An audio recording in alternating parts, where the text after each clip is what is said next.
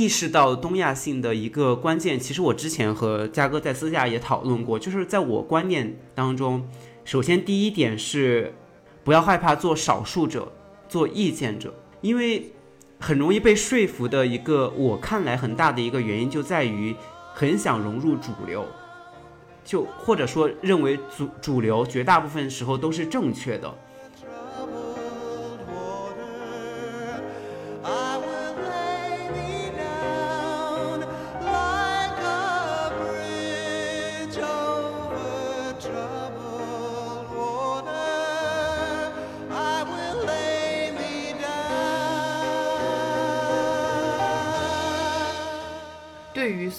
松弛感和这种紧绷感中间，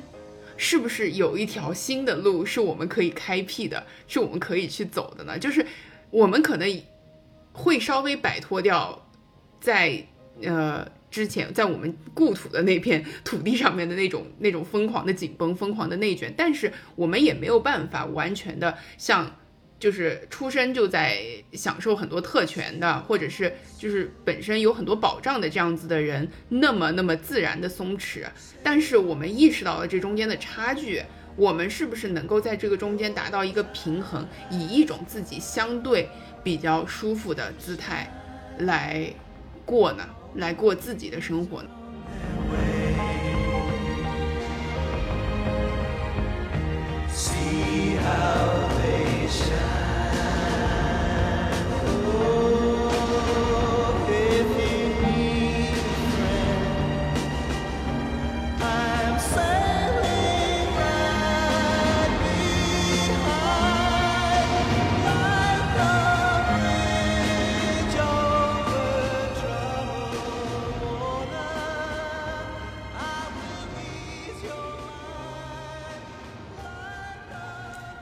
？Hello，大家好，欢迎收听本期的《从长计议》。那今天其实只有我和嘉哥两个人，相因因为工作关系的原因，所以 没有办法参与本周的录制。调休，调休。对对对，所以今万恶的调休。所以今天就只有本周就只有时差相近的我和嘉哥两个人来录这期节目。嗯，那嘉哥刚才也出声了，我就不让他跟大家打招呼了。嗯，本周我们聊的。呃，本周我们聊的这个主题呢，其实是三个字就可以概括，叫东亚性。是因为我们前阵子一直也都在聊这样一个话题，因为有一部网飞新出的美剧叫做《Beef》，翻译成中文应该叫做《怒呛人生》。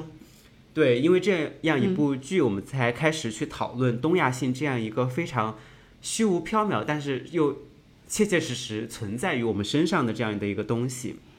呃，那为了给今天整个讨论定一个基调，那我们首先我就先抛给嘉哥一个问题吧，就是 你理解的东亚性到底是什么样一个东西？因为东亚性三个字其实听起来是非常虚无缥缈、非常空的一个东西的，所以我想问你，你觉得它到底是什么？或者你可以说你身上。体现最明显的东亚性是什么？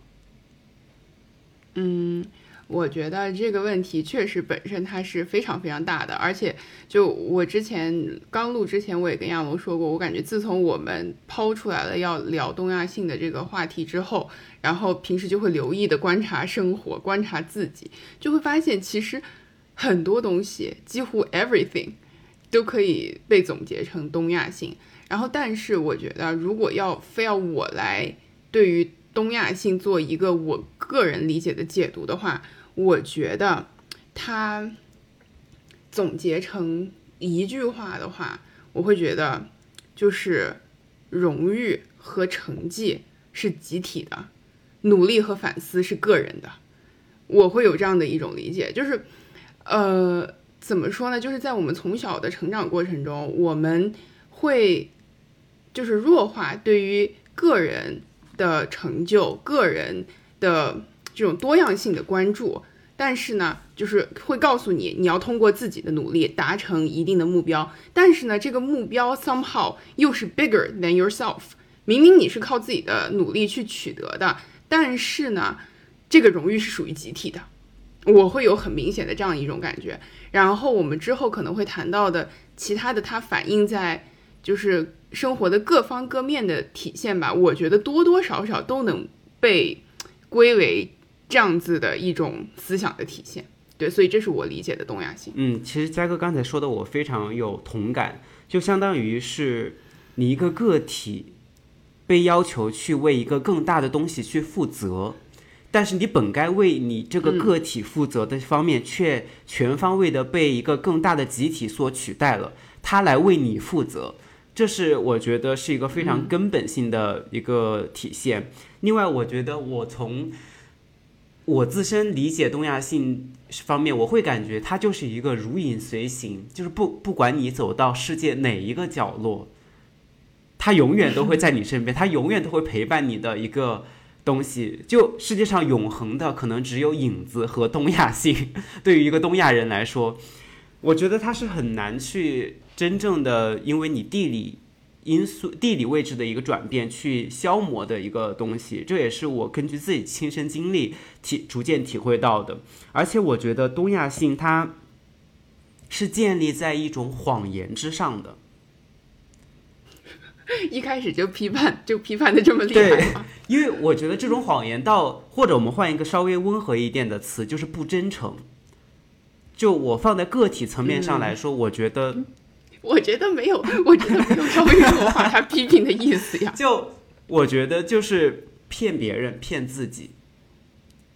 就骗自己的时候，就骗自己说没关系，我还可以忍，我还可以等，或者说这个对我没有那么多伤害。然后骗别人就说我可以，你相信我，或者是怎样？我觉得他。整个建立的一个基础就是我们去弱化，甚至是忽视我们非常正当的需求，不管是情绪需求还是其他需求，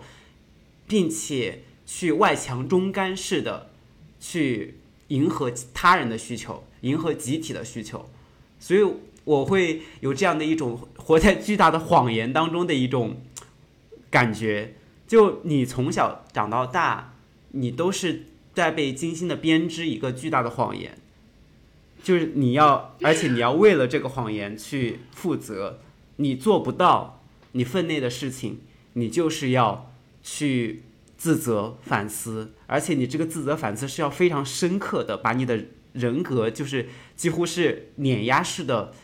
摧毁。你去反思，你到底为什么不能够完成放在你身上的那些期待。我觉得这个期待，我们不往大了说，是说什么呃复兴啊，民族复兴之类的，就放在一个非常小的单家庭的单位，我相信很多人可能都会有这样的体会，就是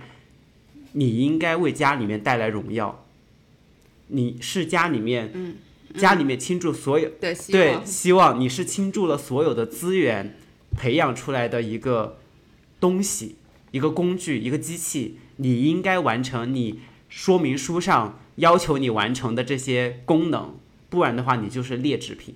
这是我非常强的一个体会。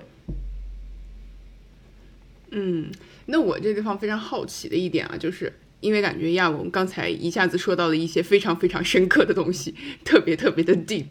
就是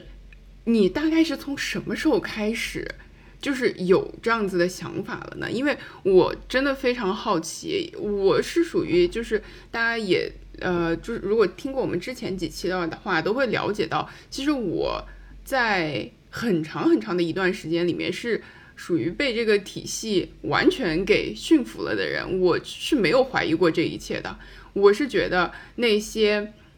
呃那些在我对我的期待。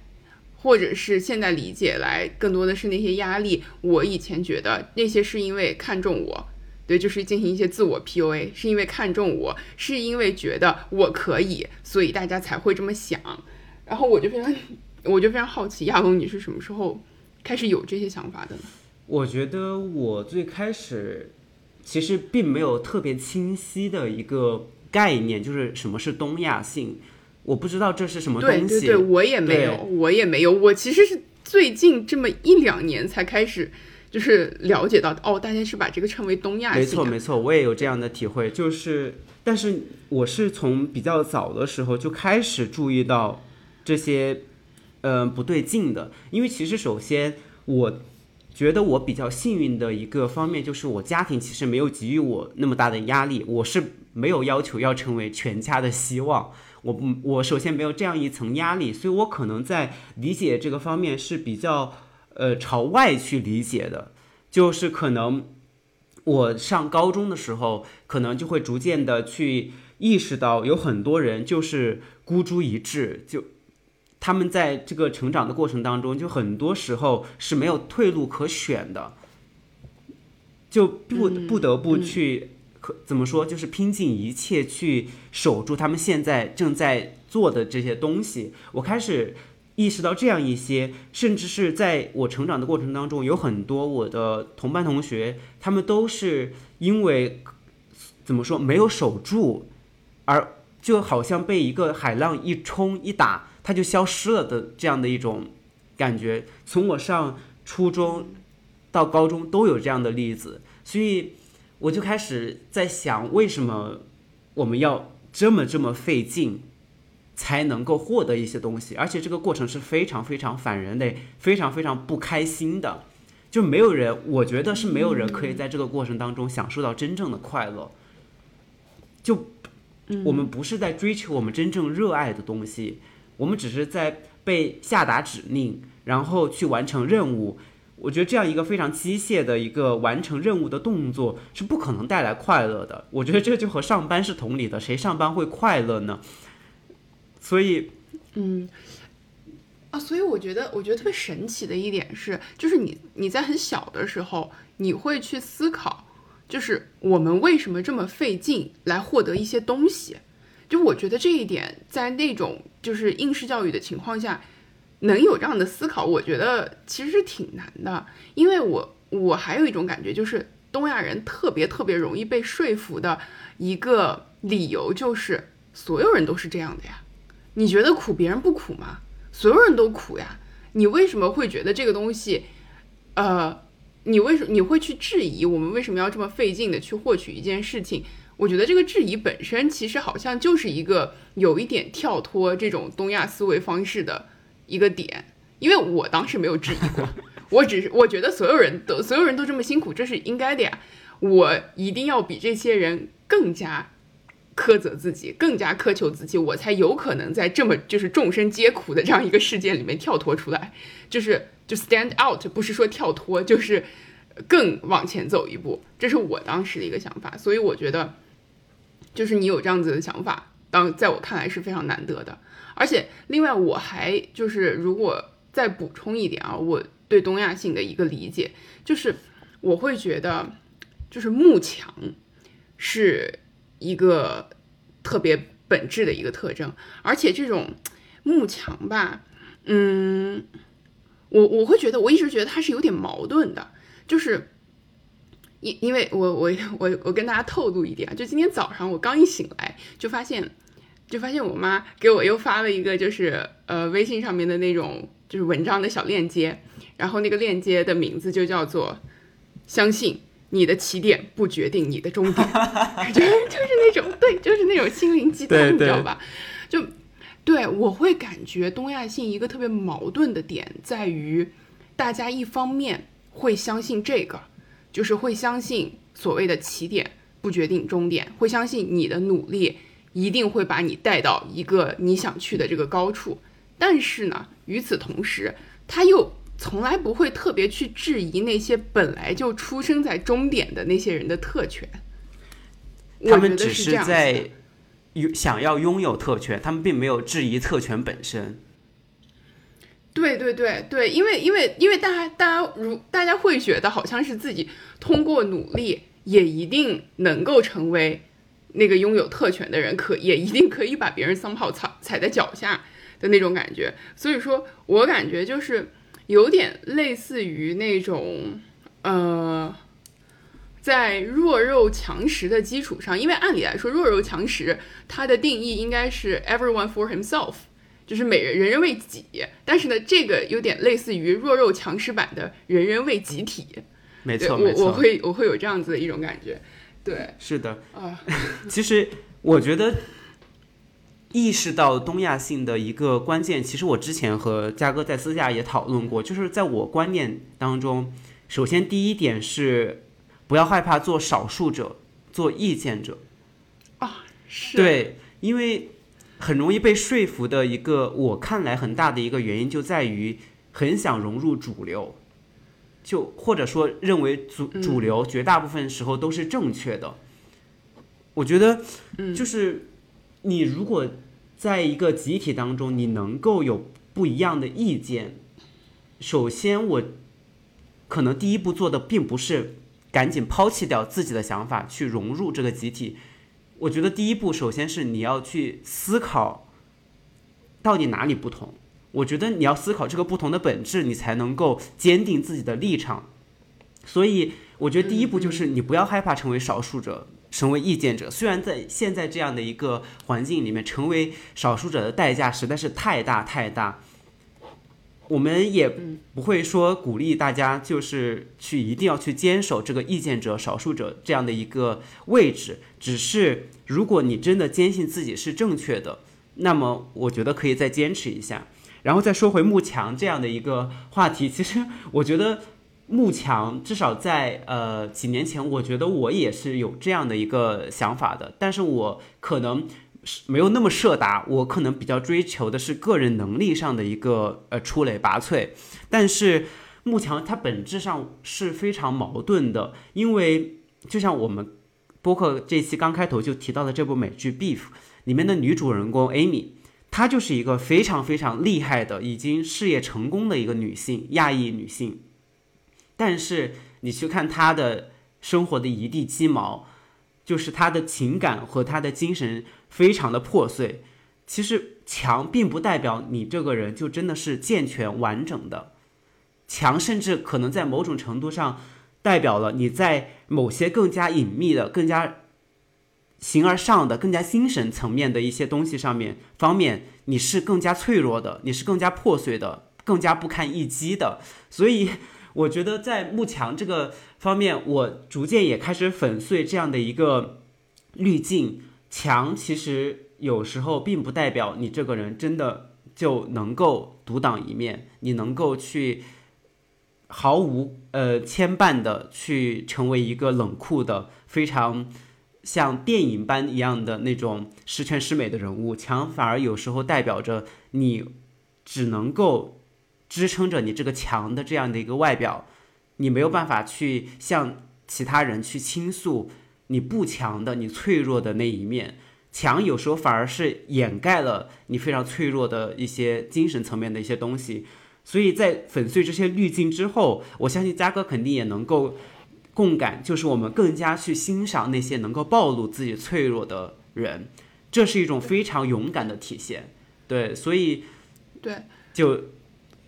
已经对幕墙没有任何的好感，现在就是。我是觉得，对，就是我们会有这个慕强这种概念，我觉得也是一方面，对于墙的这个定义也是非常非常单一的。没错，对，觉得就是取得呃这种世俗上的这样子的成功，或者就是仅仅是在外人看来的那种所谓的形象强大，这些能被看到的东西，如果他做得好，我们会给他给他的定义就是强。但是我刚才就是在亚文描述那些东西的时候，我就突然想到了。就我们以前学材料的时候，就我以前是搞化工的，就是我们在定义一个材料它到底就是好不好用的时候，就是会涉及到它的性能的方方面面，就是它的坚硬程度，然后它的韧性、它的抗压、抗折、抗弯折的这些能力，其实就是都是综合性的。你不能说，我觉得我们现在好像的定义就是一个材料足够硬。我就说它是好材料，但是可能这个材料它硬度非常高，它的脆度也很大，它的韧性不够，它的延展性不够，就所以我觉得就是这些都不是一个完整的可以定义强的概念。就像我之前也跟亚龙说过的，就是我现在比如说如果遇到一个男生，这个男生他能够就是非常非常呃坦诚的，然后非常舒展的去展示一些自己，比如说可能。so far 不太被大众所认同的这些有违阳刚之性的这些特征，比如说他告诉我他特别特别喜欢小兔子，特别特别喜欢粉色，并且这个姿态是非常舒展的，没有任何任何的任何的遮遮掩掩，没有任何的觉得羞愧的地方。那我在我看来，我会觉得这是一个非常强的体现。对，所以我感觉还是就是我们整个对于强的定义是非常狭隘的。没错，我觉得就是从小开始教育的时候，我们眼中的成功和强的定义就被不管是家庭还是社会环境、学校都无限的压缩成一个非常狭窄的通道，成为通往强大的这条道路上是非常狭窄的，而且竞争者是非常非常的多，所以。我会很感慨，因为很多很多的小孩子，包括我这个时代，包括现在的些小孩子，我觉得都非常缺乏对于爱和信任的一种教育。就我突然想到了之前我看到的日本的一个呃幼儿园招生的广告，我相信有朋友也应该在社交媒体上。看到过，我给大家简短简短的介绍一下，就是这个是一个日本北镰仓幼儿园的一个招生的信息。然后，幼儿园一年级的小朋友，他们需要做的东西呢，就是在草地草地上躺着玩儿，和老师一起在泥里面打滚。然后，因为镰仓这个地方又又有很多很多日本特殊的、非常具有特色的古寺，所以他们也会经常在古寺里面去探险。然后春天就在古寺里面放风筝等等，然后他们的简章里面要求就是说，幼儿园不要求大家学习多少加减法，也不要求说掌握多少的词汇，他们需要培养基于爱和信任的交流，拥有感受美丽事物的能力，能够表达出自己的感动，可以传达给他人喜悦，培养出一颗明朗沉稳的心。就我相信很多人听到这样的一个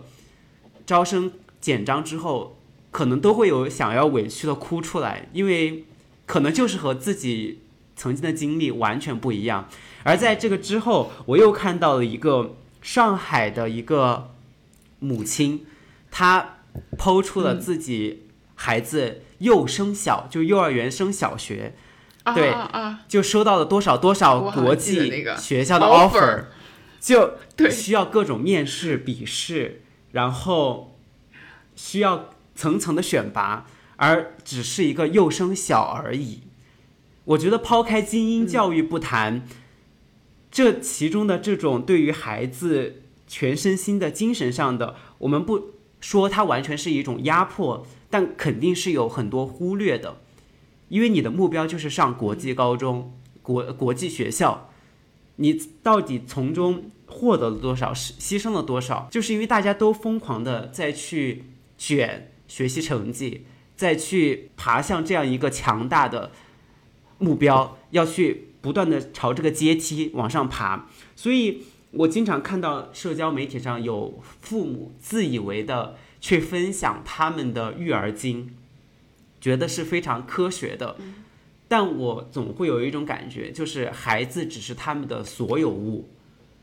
只只是他们玩玩弄和控制的一个对象。就是因为孩子是完全没有任何话语权和能力的，就父母是可以完全拥有孩子，并且去控制他的，尤其是在孩子年龄特别小的时候。所以，他每当他们有一些父母在社交媒体上还沾沾自喜的去表露出我很会教育我的孩子。其实表现出来的就是我很会控制我的孩子。我从小到大我没有学会爱，所以我也不会去爱我的孩子。我只知道怎么去控制他，怎么去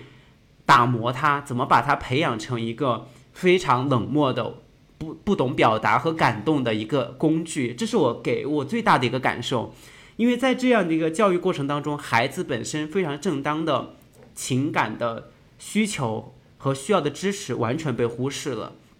这其实有点像我之前看到的一个理论，就是说，一个人在成长的过程当中，他自己所需要的爱和支持和各种各样的情感、心理价值，如果得不到抒发，他会把这种需求隐藏化，就隐藏到自己的内心里面，不断的积累，不断的积累，不断的积累，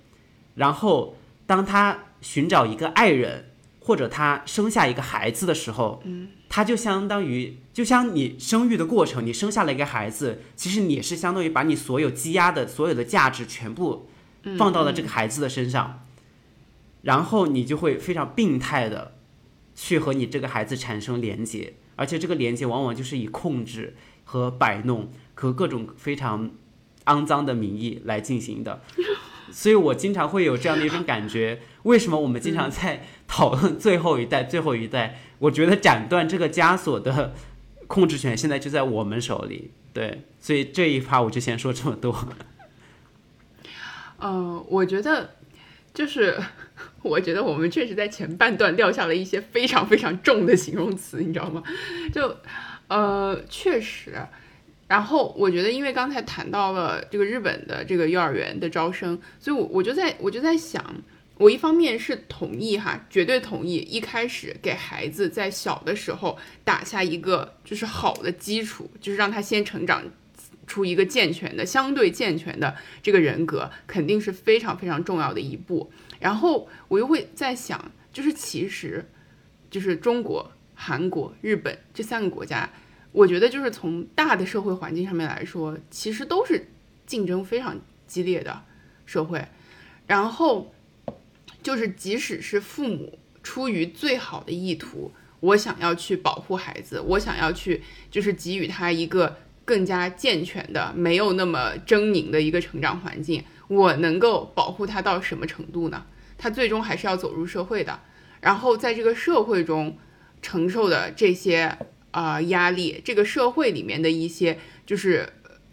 我觉得比较比较畸形的去去人欲的这种观念，又会把它摧残到一种什么程度？我觉得这个思考的问题，可能就是 again，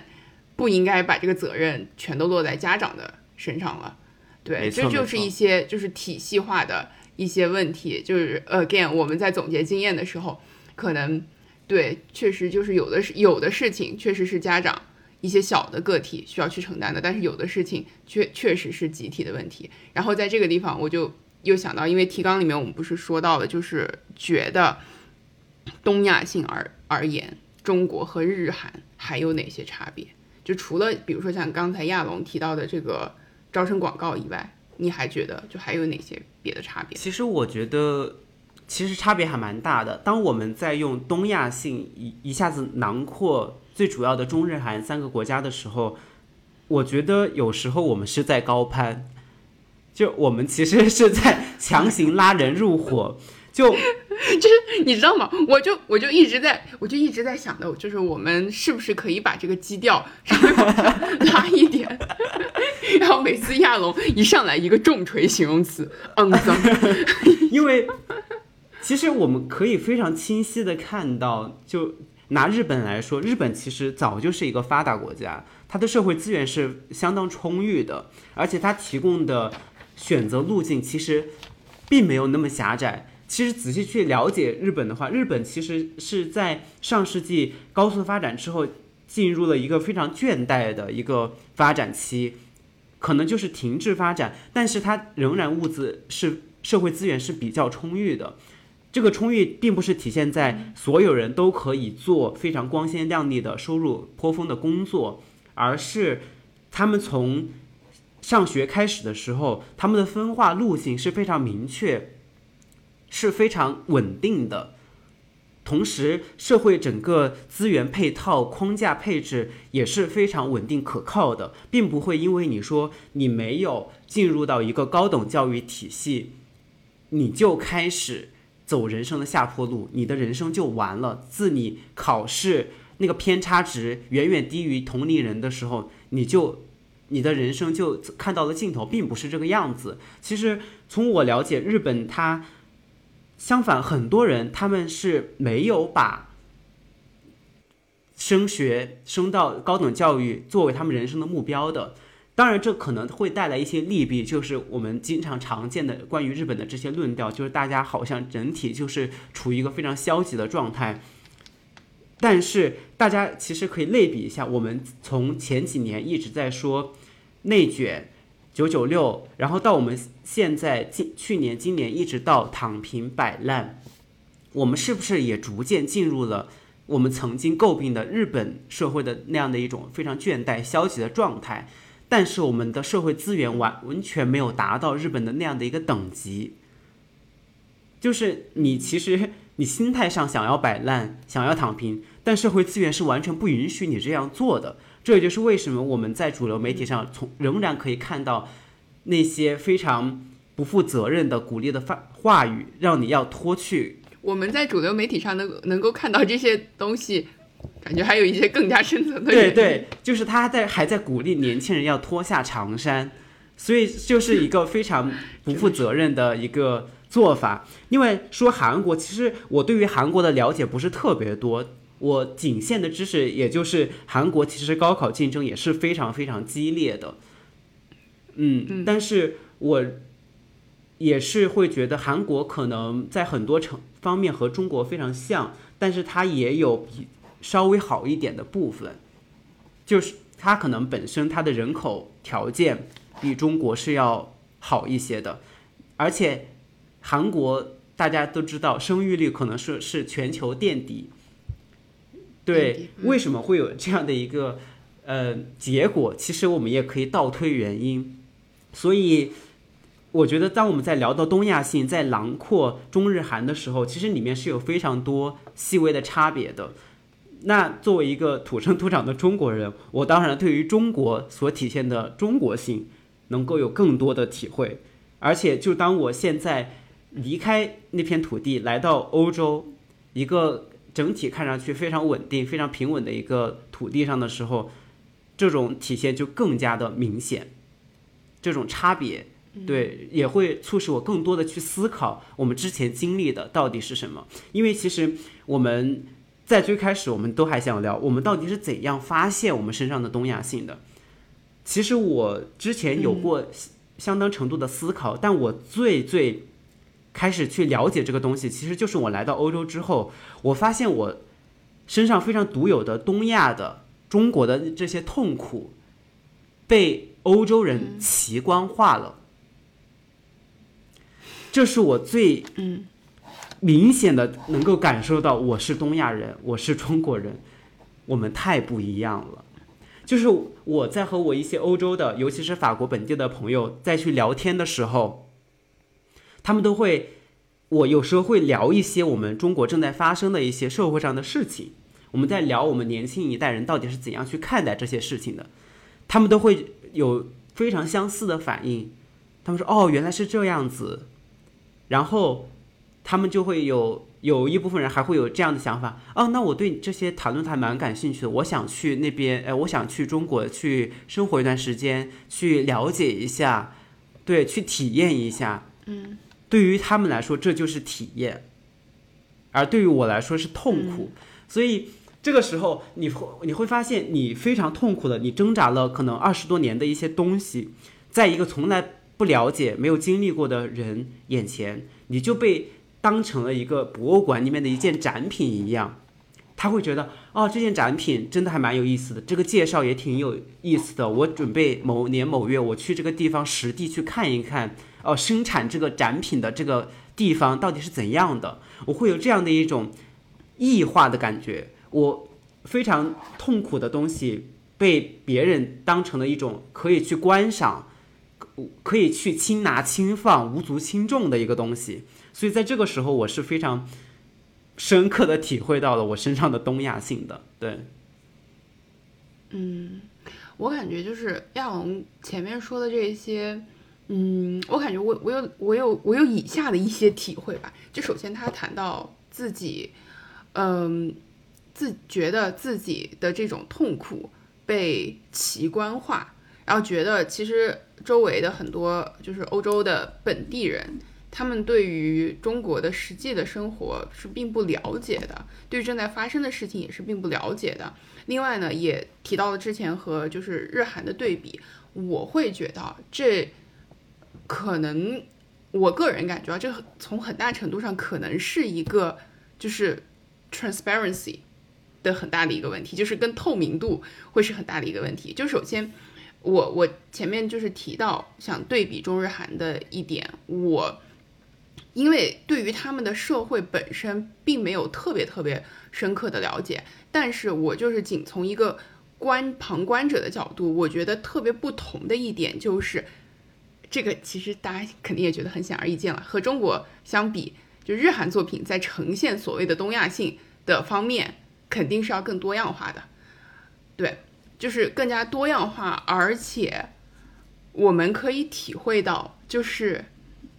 Stay informed 的重要性，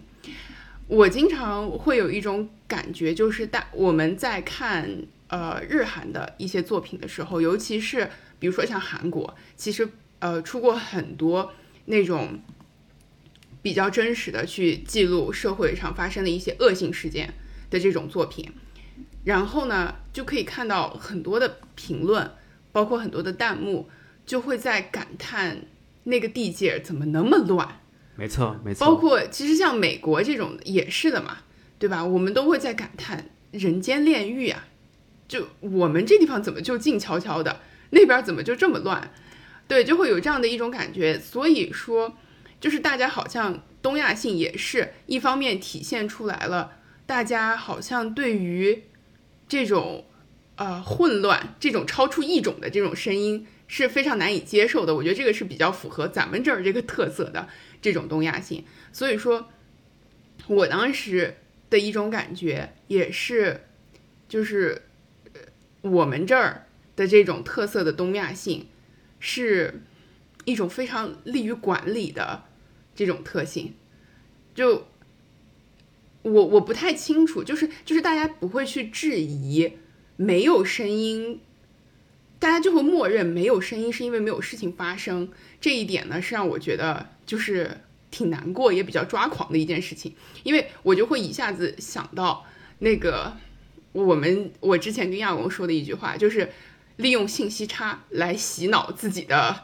自己自己的组员，这是我们喜欢在职场上面说的一句话。对你的上级可能会利用信息差来 PUA 你。对他会，他会掌握一些他知道的东西，但是你不知道的东西，他会把这些信息有意的，就是不告诉你，然后呢，对你进行洗脑，然后把一些可能，比如说应该是他的问题，归结到了你的身上。对我觉得就是就是这样子的一种。然后，另外对对吧？对于呃后面杨龙说的就是，呃欧洲人他们不了解中国的很多的情况，也不了解很多年轻人的想法，是因为。确实很多的这些的想法也并没有被真正的传达出去，对，所以说在这个过程中，对，就感觉是像在一个，就比起日韩的话，我们这边更像是一个一个 silo，一个更加隔绝的地方。是的，对，我觉得这也是有一些遗憾。对，其实日韩在作品方面，他们包括我们今天一直在 Q 的这样的一部美剧《Beef》。他们都是在不断的去探讨东亚性本身，呃，东亚性这个东西这个话题，包括美国也有很多东西在探讨美国本土的这样的一种精神状态，包括非常著名的白莲花度假村，都是在讨论美国中产他们的这样的一个非常虚伪的空洞的精神世界。但我觉得，就中国而言，中国的一切作品就是东亚性本身。他不需要去诠，他不需要去把这个概念抛出来，然后在剧里面进行人物的诠释。我觉得中国大部分作品，我不说全部作品，大部分作品里面的情节人物，他们本身就体现了东亚性。我觉得就是中国的作品，很多的创作者、编剧、导演，他们非常自然的把它当成了一个非常正常的事情来进行阐述，来进行刻画。所以他们没有想到说这是东亚性里面非常阴暗的那一个部分，他们觉得这是非常正常的。所以我经常觉得在看作品的时候，就的确是有一种，它就是东亚性本身，它本身我们每一个人活着的，我们每一个人都是行走的活着的东亚性本身的一个例子。我我们缺乏对它进行剖析、诠释、反思，我们只是在日复一日的去践行它。这是我对于我们在谈及文艺作品的时候，我最大的一个体会。另外，其实我还会有一种感觉，当我们在谈东东亚性，我们在谈论其他国家的时候，不管是日韩还是嘉哥和我现在身处的欧洲，我都还会有一这样的一种体会，就是我们可能在脱离了之前的东亚的这种环境之后，我们才可能会真正的和身上的东亚性做斗争。我们可能是。完全要脱离掉那样的一个环境之后，我们才能够在一个完全不同的、完全异样的意志的环境里面去学习如何停住我们身上的这样的一种惯性，来消除这样的一种不适感。因为我会有这样的一种揣测吧，至少在我之前的时候，我会感觉到，你生活在这样的一个环境，你意识到了你身上的东亚性，你想要去摆脱它，其实是。阻力非常大的，因为你相当于是一个人在对抗社会的惯性，嗯，整个社会机器朝东走，你一个人在朝西拽，我觉得这是一个非常困难的事情，至少你在个人层面要付出很多很多的努力，而且在这样的困难阻力面前，我觉得我有时候都会有这样的一种想法，要不放弃算了，我觉得就是顺从着这样的一种方向走，好像。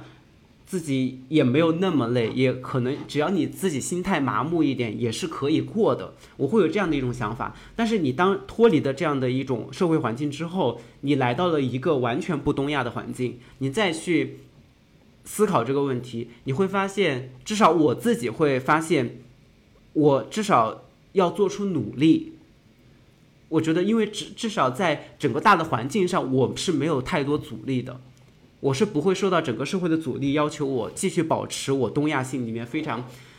令人疲倦、非常痛苦的那样的一部分继续前行的。相反，他可能在鼓励我去抛弃那些东西，继续前行。所以我会有这样的一种感受，就是只有我真正的到了一个非常抑制的环境里面之后，我才真正的开始和他去做斗争，才真正的开始去努力去摆脱他。可能一辈子也摆脱不了，但是我觉得我真正的努力是我到了完全不同的环境之后才开始的，对。嗯，我觉得就是对于亚文刚才所说的这些吧，我觉得我我大部分是同意的。然后就就稍微为第一个点再加一点点一点点 note 吧。就我们谈到的就是，比如说中国作品对于。所谓的东亚性有没有类似的思考？当然，这中间肯定必须要提及的一点是，即使有探讨这样的作品，即使有想要去探讨这样的作品，能够能能够放出来吗？对吧？这这是一点，对吧？就是即使真的有这样子去思考的艺术创作者。他们在现在这个环境下面是可以生存下去的吗？我觉得这个也是一个，仍然是一个比较体系性的问题，不一定是代表没有这样子的人，而是我们，我的我的感觉是，而是我们根本没有办法，我们根本不允许看到他们，这是一点。然后另外的一点呢，就是对于想要去摆脱东亚性的这个点，我其实对于东亚性，我感觉我我我。大家从我们之前的讨论也应该可以感觉出来，就是我对于东亚性的情感好像一直比亚龙要更加复杂一点。因为我们当时在看《Beef》这个剧之前，我是先看完的，然后我跟亚龙说：“我说哇，我感触好深呀，我好感动呀，就是哭的稀里哗啦的那种的。”然后亚龙跟我说，他看了可能差不多看了前五集吧，前五六集，跟我说没啥感觉，我没啥感觉。然后我就会有很深的一点是。就是可能这种所谓的东亚的属性，我比亚龙要沾染的更加深一点。从更小的阶段就会接触，包括从小的内卷，而且我不是被迫卷的。我有很长的一段时间里面，我不觉得我是被迫卷的，我是自愿的卷进去，并且想要在这个中间拔得头筹的那种。所以说，就是我已经没有办法来分辨。究竟哪一部分的我是可以所谓被摆脱的、被分离出去的？我觉得东亚性，它在我身上的体现，呃，有造成了我很多现在的痛苦。但是我也会觉得，我身上的，我目前觉得是比较有一些比较好的部分，也是这些东亚性带来的。所以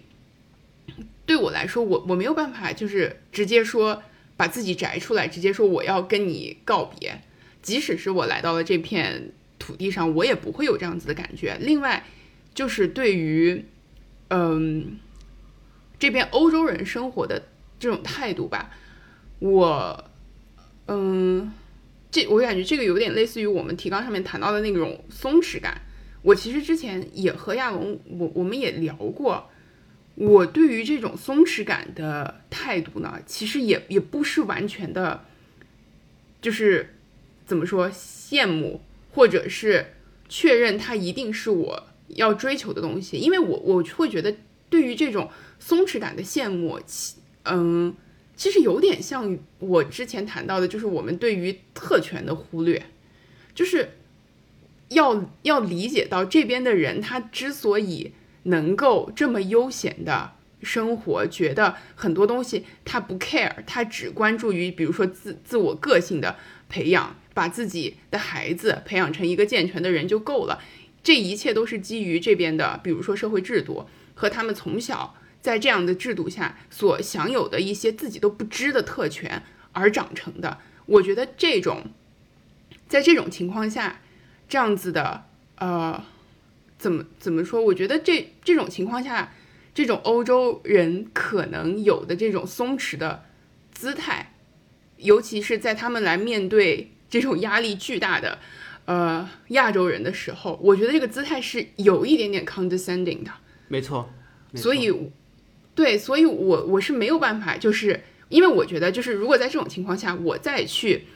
苦苦的追求所谓的松弛感，那我不又成了一种，就是在换了个环境下面去木了另外一种墙吗？这种墙本身也是一种特权，所以说我也不想要说一定要去，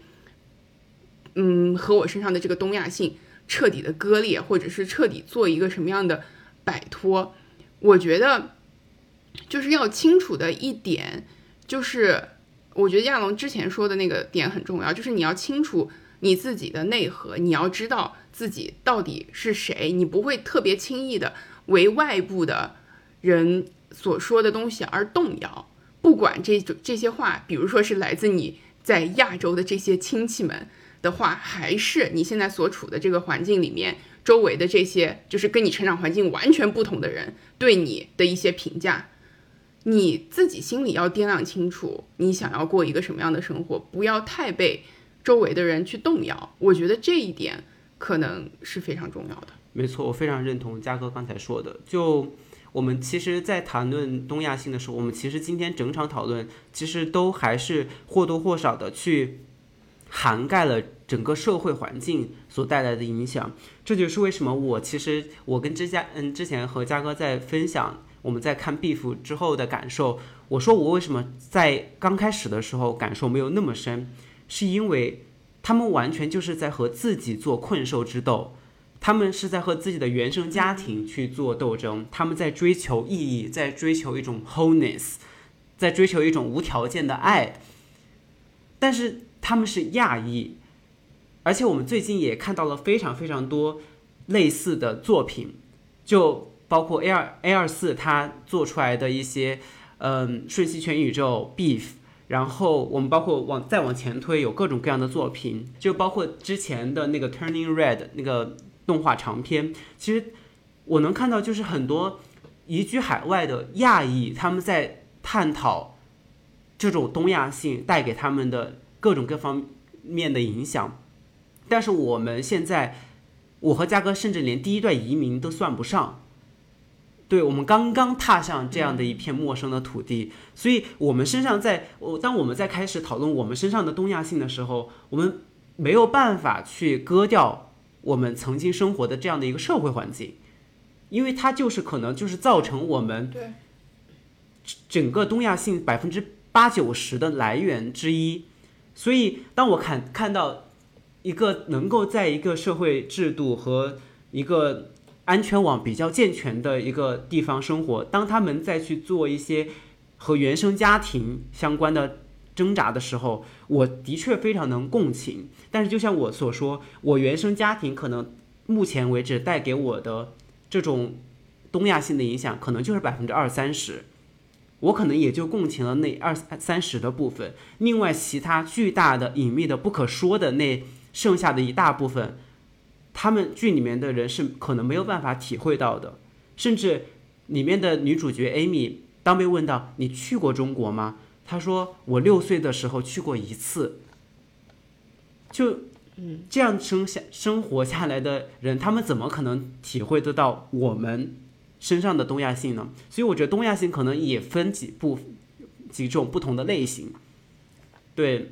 可能对于亚裔来说，他们已经 settle down，他们在另一片大陆上已经有了自己的根之后，他们需要去对抗的就是原生家庭这种如何去获得爱，因为可能东亚家庭里面就是不讲这种无条件的爱。但是对于我们这种刚刚踏上新土地的人来说，我们要面临的。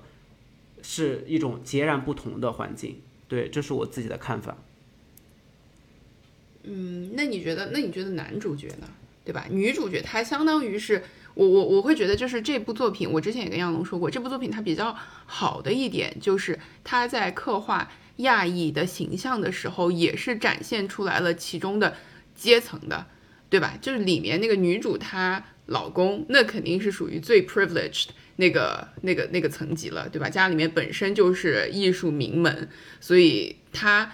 你你可以在这个作品里面也反映出来，就是他所烦恼的东西跟其他人又不是一样的一个东西。然后 Amy 属于是一种，就是他爸他妈那一代是移民，然后属于相对来说的那种，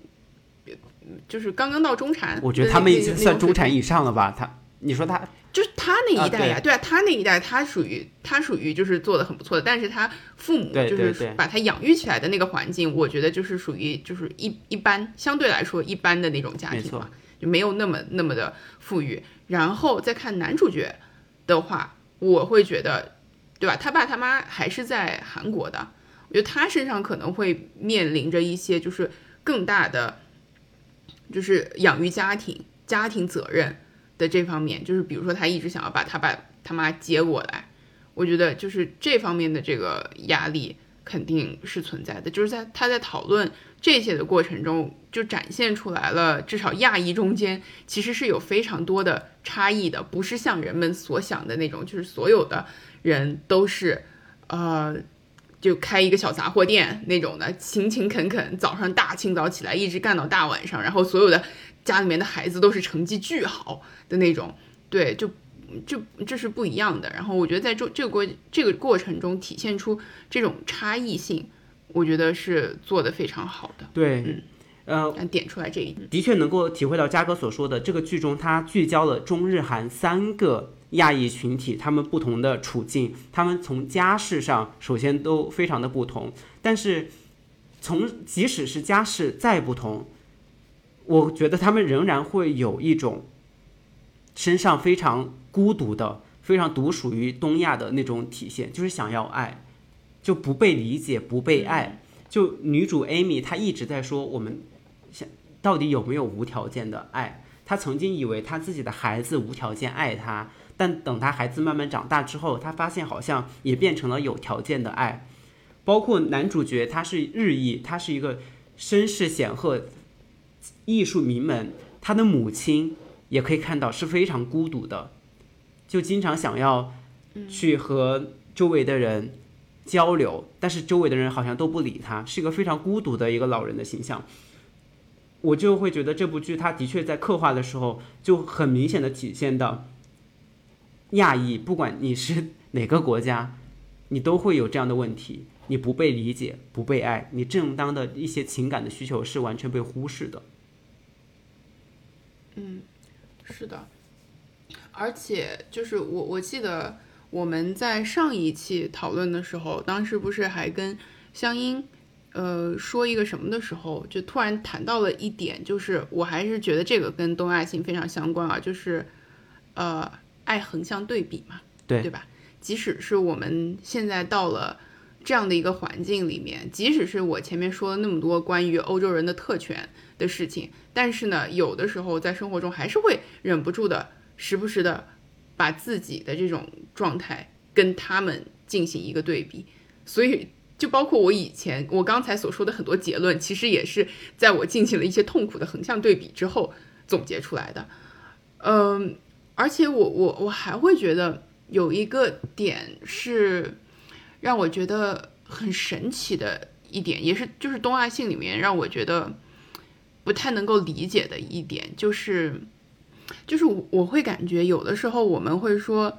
呃，东亚人缺乏一些。对于弱者的同理心，这个是从那个慕强的那一个呃特性上面延展下来的。我会觉得这个是基于，就是嗯，很多人好像缺乏一种相对客观的看待这个社会上强者和弱者的这种视角。我不知道这个可不可以理解啊？就是他，嗯，我我会觉得很多人在看待。所谓强者和弱者的时候，是把自己放在这个最中心的，把所有的人分成了比自己强和比自己弱的人。没错，没错。对，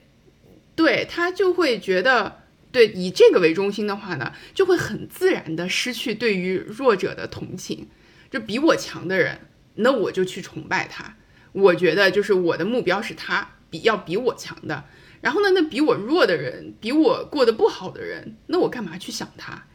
我觉得是这样子，就不会有一种就是站在外面来更，就是更以更客观的视角来看这个社会上面到底是谁在受苦，到底是谁在享有特权，而只是把自己放在最中心，不停的来比谁比我过得好，谁比我过得不好。我觉得这这也是一个让我觉得非常头疼的一个点。对，其实就好打个比方，就好像排队一样，你永远只会注意到你前面少了多少人，你不会注意到你后面又多排了多少人。这个目光一直是朝前看的，你不会特别注意去朝后看，所以的确我会感觉，可能就是因为在这样的一个环境里面，所有的人都被教导说，你要去拼命的朝上爬，你才能够获得成功，你才能够去有一个比较充足的物质基础来维持你的生活，所以这也就是为什么我一直都。觉得松弛感这个东西，就像嘉哥之前所说，或或者我们上一期也稍微提到，是一个我们甚至需要去努力才能够做到的东西。这本身可能就不已经不是松弛了，这仍然是东亚性的一种体现。而且松弛感也并不是一个物质可以保障的东西。你像在中中国发达地区那么多那么多有钱人的家庭。仍然过着一个非常紧绷的生活，因为可能这个阶级就不是永久的，它是会掉落的。其实我们会反观这样的一个一个社会动动态的一个变化，的确在可能说在过去中国快速发展的时候，这个阶级是非常容易爬上去的。但是到了现在，你又会发现，这个爬上去的阶级，它并不是。一劳永逸的，它反而是很容易去跌落下来的。所以很多，我觉得起码很多中产，他花了很多很多的心思和努力，再去维持他的一个阶级不掉下来。这也就是为什么我们经常开玩笑说，老中人一辈子也不可能去得到真正的松弛，甚至你去松弛，想要去松弛，都是你想要去努力去显得松弛。你内心是没有真正获得真正的平静的，这个沟壑，这个内心里面的这个缺口，就好像又永远填不满，这我会非常强烈的感受。我觉得我自己内心的那个缺口，肯定也永远都填不满。这是我觉得没有办法的事情。不，不管我走到哪里，我和什么样的人一起生活，我最后去。物质基础有怎样怎样的好？我觉得有一部分缺口它就是缺了，就你没办法用后来的东西去给它补上，所以挺挺悲观的吧。但是我会又会觉得，就和他共处吧，我会有现在这样的一种想法。对，对我我觉得我觉得是这这是一种，呃，我觉得是它是一种没有办法填满的东西。然后那我。那我会想，那是不是我们可能，比如说，对于松弛感和这种紧绷感中间，是不是有一条新的路是我们可以开辟的，是我们可以去走的呢？就是我们可能会稍微摆脱掉在呃之前在我们故土的那片土地上面的那种那种疯狂的紧绷、疯狂的内卷，但是我们也没有办法完全的像。就是出生就在享受很多特权的，或者是就是本身有很多保障的这样子的人，那么那么自然的松弛。但是我们意识到了这中间的差距，我们是不是能够在这个中间达到一个平衡，以一种自己相对比较舒服的姿态来过呢？来过自己的生活呢？我觉得就是不一定一定去要去靠到对他们的那种松弛感，也是。不现实的，然后另外也是，我觉得可以可能在这个过程中，因为我们已经认识到了身上东亚性给自己带来的一些痛苦，那么我们以后在看待自己身边的人的时候，是不是能够有一种怎么说，就是更加就像我刚才说的那种更加客观一点的视角来去看待特权和苦难，呃。去真正的意识到哪些人是需要帮助的，去意识到哪些人是不应该崇拜的，我觉得这是一个点，因为我会觉得，就如果你把自己放在什么东西都以自己为标准去跟别人去比的话，就很容易造成的一种现状啊，我就觉得现在的一种现状是，大家对自己以上的人、比自己强的人特别的宽容。但是呢，因为觉得自己可以 somehow，嗯，someday 成为那样子的人，所以对于比自己强的人会特别的宽容，但是对于不如自己的人是过分的严苛的，因为很多人的逻辑是，我都已经到这儿了，我我都到这儿，我都能做到这一点，你做不到，因为他默认自己是对的，你做不到，那就是你的问题。所以说，就是这真的是一种非常恶性的循环。大家都以这样的视角来看待的话。那弱者就是越来越没有声音的，没错。对，所以我觉得就是可能在这个呃紧绷和松弛之间有一条全新的路，可能是我们可以开辟出来的。我是一个比较乐观的想法。嘉哥给这个这一期节目定了一个非常非常积极的。我刚才就一直在想。我刚才就一直在想，真的，我因为我们从我记得我印象太深刻了，我们从一开始就爆出了什么肮脏的 这种就是非常重锤的词。我想呢，应该还是有路可以走的吧，不然日子怎么过？对我其实是同意，呃，同意嘉哥所说的，就是尤其是作为一代移民来说吧，我觉得这可能是大家都要去思考的一个问题，就是如何告别对乡的那样的一个执念。然后去面对你现在所处的一个现实，一个社会，你如何去能够达到一个新的一个平衡，能够保持你内心的一个健全吧？我觉得这的确是一个可以执行的一个非常理想的一个路径。希望我们都能够去积极的在这个方面进行探索。那既然要不要那么丧的结尾，那我就最后来问一个比较中性的一个问题，就是你觉得我们现在身上。东亚性所带来的这些痛苦，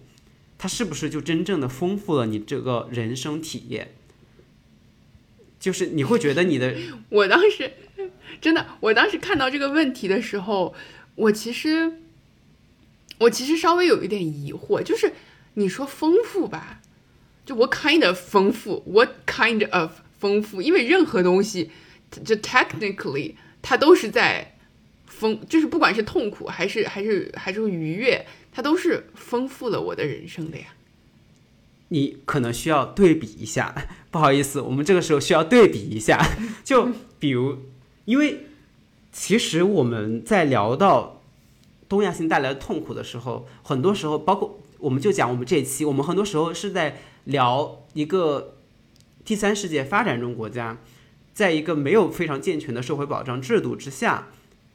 所带来的有恶性竞争、黑吃黑，以及原生家庭里面对于爱的缺失、支持的缺失，我们所引发的这一系列连锁的痛苦，我们其实是在聊这些东西。我非常浅薄的认为，这些痛苦就是比第一世界某些痛苦要来的更加深刻一点，因为这种痛苦其实不是你。一个家庭里面得不到理解所带来的痛苦，你其实凝聚了前面很多很多代人，他们可能也意识到了这样的一种痛苦，他们不断的在向下传递，在凝聚了非常非常多代人之后。所形成的这样的一种痛苦，并且你达到这个痛苦的同时，你可能还是踩着无数的人，你走到了这样的一个风口，这样的一个开口，你才意识到了这样的一种痛苦。所以我觉得这种痛苦是非常复杂的，是非常深刻的。在相相较于第一世界某些痛苦，我并不说所有的痛苦，而是某些痛苦，亢奋似的那种痛苦，其实我就会觉得。东亚式的这种痛苦，痛感来的更加的强烈，痛苦的确会更加深刻一点。那从人生体验的这个角度来讲，它的确是丰富了你的人生。因为我不止一次看到很多很多来自第三世界国家的人，不不仅仅局限于东亚，大家身上有一种心照不宣的默契。就是当我们在谈论社会的时候，那些白人、欧洲人、西欧人，他们是不会懂的。就你去和巴基斯坦，你去和中东某些国家的人去聊，其实你们一个眼神交汇，你就知道你们对方在聊什么东西，